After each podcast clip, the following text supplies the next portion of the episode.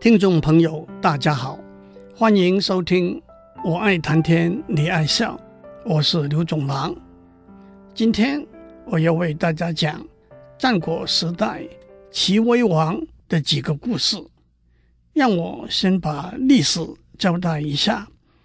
在中国历史上，周朝分为西周，由讨伐暴君商纣的周武王开始。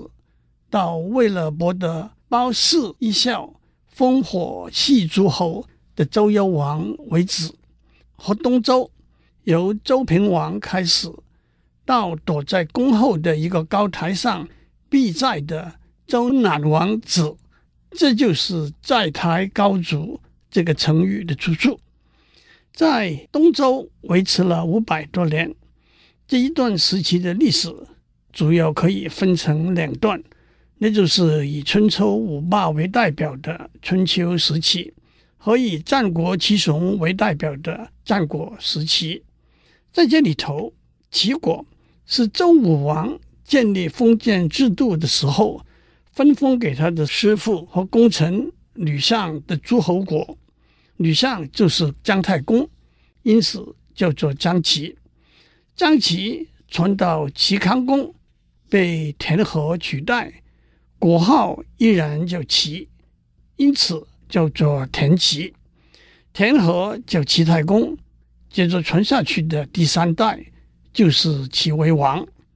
我今天要讲的是齐威王和他手下两个能臣周忌和淳于髡的故事。让我也简单介绍中国历史上两本重要的史书《史记》。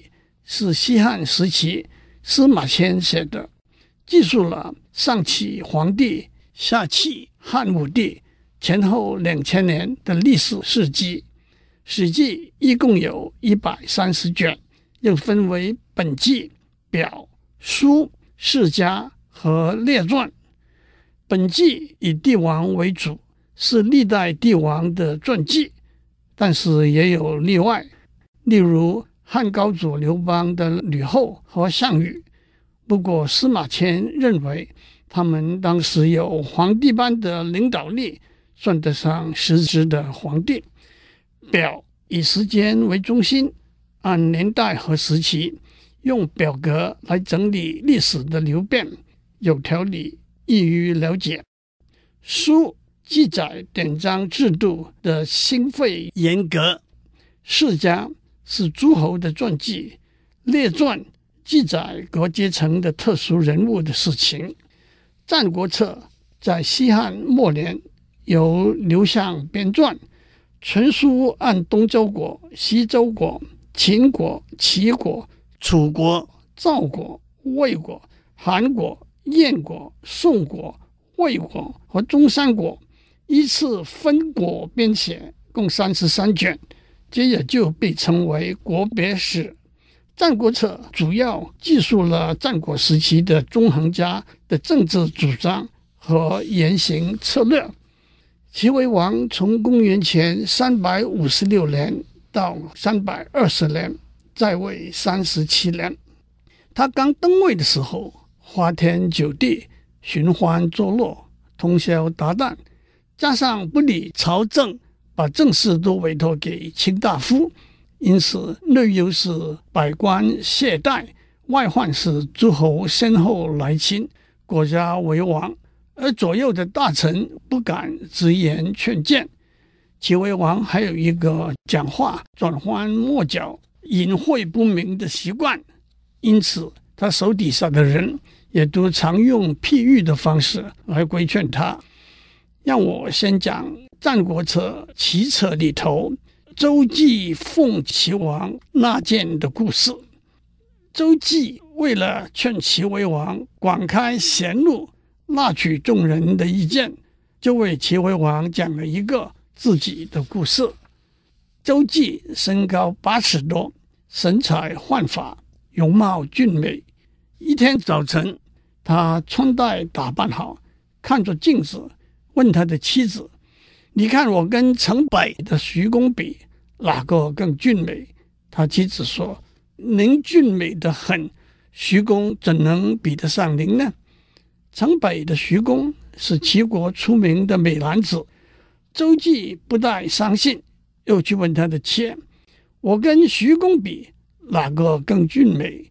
妾说：“徐公怎能比得上您呢？”白天有位客人来家中拜访，周忌跟他做做闲谈，他又问：“我跟徐公比，哪个更俊美？”客人说：“徐公当然比不上您。”第二天，徐公来到周忌家。周忌细细打量他，自以为不及徐公美，拿起镜子来端详之后，更觉得远不如他。晚上，他躺在床上仔细思量，领悟到：我的妻子说我俊美，是因为偏爱我；侍妾说我俊美，是因为畏惧我；客人说我俊美，是因为有求于我啊。于是。周忌入朝参见齐威王，对他说：“臣确实晓得比不上徐公俊美，可是臣的妻子偏袒臣，侍妾害怕臣，客人欲有求于臣，异口同声都说臣比徐公俊美。如今齐国的地纵横千里，有一百二十个城邑，宫中妃嫔左右近臣。”没有不偏私大王的，朝中大臣没有不畏惧大王的，齐国上下没有不求于大王的，可见大王实在被蒙蔽得非常严重啊！齐威王说：“说得好。”于是发出诏令：凡官民人等能当面指责寡人过失的，受上赏；能上书劝谏寡人的，受中赏。能在大庭广众之下批评朝政，让寡人听到的受下赏。诏令颁布之后，大家都来觐见，朝堂的门庭静就像市集一样了。燕赵韩魏四国听到这件事，都来齐国朝见，这正是在朝廷上修明律政而战胜别的国家的说法。接下来。司马迁在《史记列传》中的六十六卷《滑稽列传》里头，描写了几个人物的故事。今天让我讲一个叫做淳于髡的故事。首先，司马迁在《太史公自序》里头说，记载在《滑稽列传》中的这些人，不在世俗中随波逐流，不争夺权势和势力。对上对下都顺畅无阻，没有人会伤害他们，因为他们懂得处事的道理和方法，而且他们机智聪明，言辞流利，往往能够用适当的譬喻和反讽的语言，道出现实的真相和正面的规劝。讲到这里，我禁不住哑然失笑，这些可不正是今天电台许多节目里头的名嘴吗？首先就字面来说，“滑”是顺畅流利的意思，“稽”是停留停滞的意思。滑稽可以说是婉转的排除障碍，引申为能言善辩、幽默诙谐，不伤害别人，甚至能够展现了一些智慧。在《滑稽列传》里头。司马迁先引用孔子的话：“对治理国家来说，六经的作用是相同一致的。礼经是用来规范行为的，乐经是用来促进生活和谐的，书经是用来记述往古事迹和典章制度的，诗经是用来抒情达意的。”《易经》是用来窥探天地万物的神奇变化的，《春秋》是用来通晓微言大义、衡量是非曲直的。但是司马迁话锋一转，又加了一句：“世界上的大道理自然是广阔无边，可是，在谈笑之间，巧妙地把大道理说出来，也的确可以排解纷争。”这就正是他在《滑稽列传》中要讲述的道理。这让我想起电视中常常看到摩拳擦掌、声嘶力竭、口沫与火药齐飞、黑脸与白脸一色，不但无法排解，却又突然制造纷争的场面。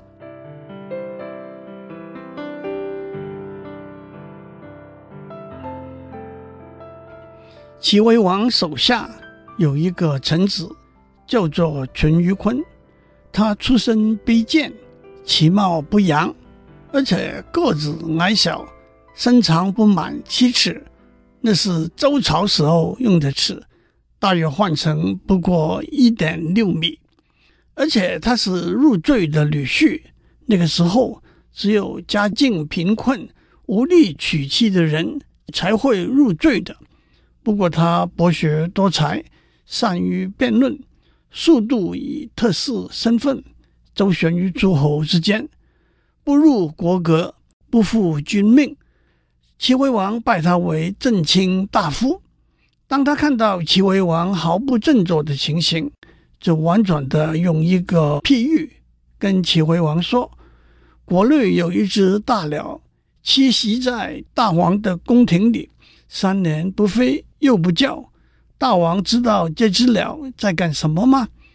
齐威王听懂淳于髡的意思，也就用一个譬喻回答说：“这只鸟不飞则已，一飞冲天；不鸣则已，一鸣惊人。”齐威王就召集了国县的长官七十二个人，奖赏了一个人，诛杀了一个人，整顿兵马出去作战。诸侯十分震惊，把侵占齐国的土地都归还了。以后，齐威王的声望持续了三十六年。齐威王八年，楚国的楚宣王大规模发兵攻打齐国，齐威王派淳于髡到赵国去，请求赵王派兵出救，并且让他带黄金一百斤。和四匹马驾的车十辆去作为礼物，淳于髡仰天大笑，笑得连帽子上的缨带都断了。齐威王问：“你嫌东西太少吗？”淳于髡说：“怎么敢呢？”齐威王说：“那你为什么大笑呢？”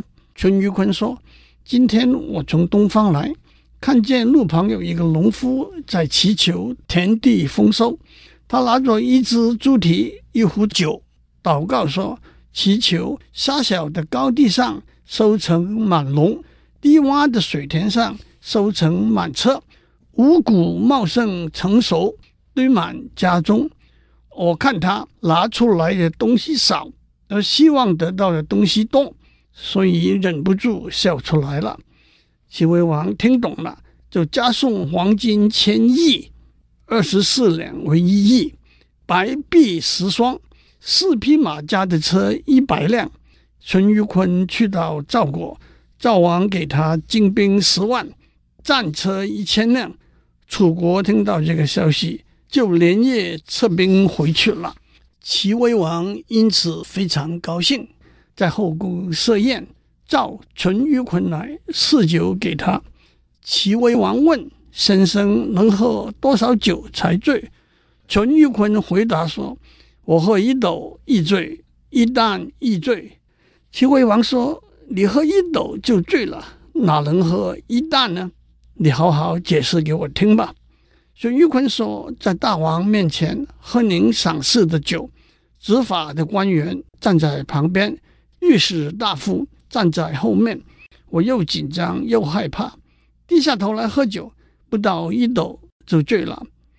父母亲宴请尊贵的客人，我卷起袖子，弯着身子跪在那里侍奉他们喝酒。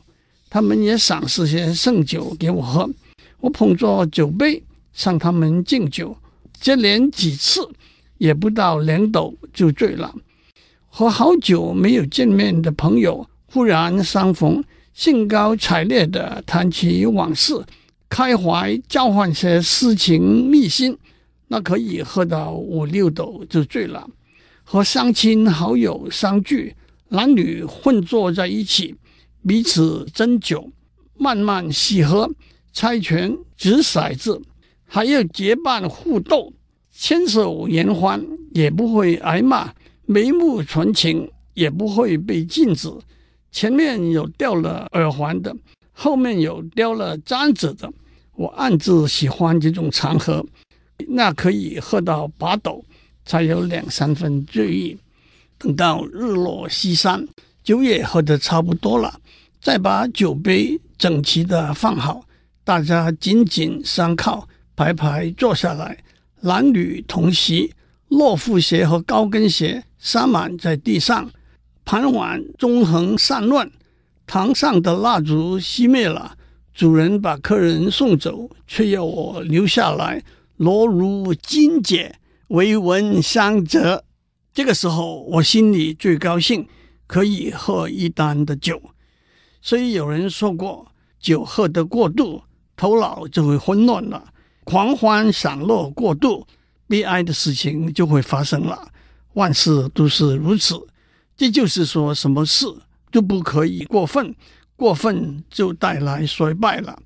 齐威王听了淳于髡用喝酒做譬喻来劝说他的话，回应说好，也就取消了通宵达旦的宴饮，任命淳于髡做接待诸侯的官员。每逢王族举行宴会，淳于髡都在旁边照应。淳于髡一斗一醉，一旦一醉，这句话是饶有深意的。他原来的本意是，即使是最快乐、最称心的享受，也不要过了头。过了头，往往会乐极生悲。在皇帝、长辈和贵宾面前战战兢兢、恭恭敬敬的喝酒，的确是没有乐趣可言的。一斗两斗也就没有喝头了。可是到了另外一个极端，满汉全席，一法佳肴。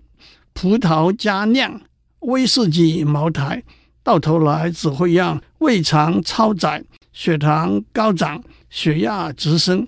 更何况食言失态，丢自己的脸，伤朋友的感情。所以也不要真的逞能，以为可以喝一担而不醉了。不过一斗一醉，一担一醉这句话，也可以解释为以不同的身份。在不同的场合都有不同，却都是适当的语言、态度和举止，而且更进一步，都有不同，却都是深入的体会和了解，这才是一个有教育和有教养的人的特征。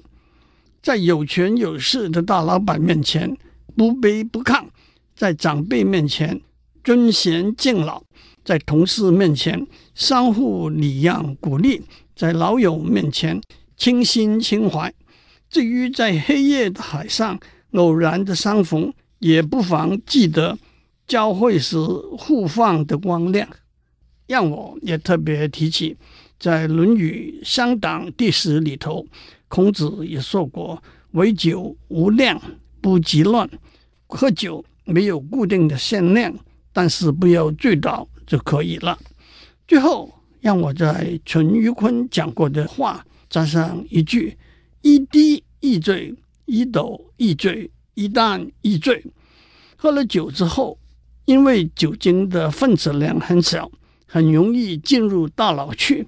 超过一定浓度，酒精就会变成中枢神经的抑制剂，阻断神经元的传导，人体的视觉、触觉、味觉、嗅觉。慢慢麻痹，运动机能失调，因此酒后驾车对自己、对别人都是非常危险的事，在共同生活的社会中更是非常不负责任的行为。有充分的统计数字指出，酒后驾车是引致交通意外，特别是严重的交通意外的一个主要原因。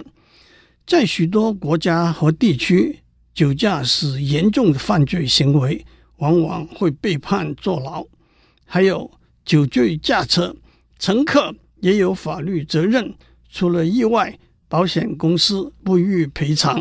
都是良法美意，因此一滴一醉是一个在宴会后要驾车的人必须牢记的。有很多场合，朋友们吃饭相聚的时候，有一个人会被指定滴酒不沾。在澳门，我们叫他做柴可夫，因为他要在饭后当司机。祝您有个平安的一天，我们下周再见。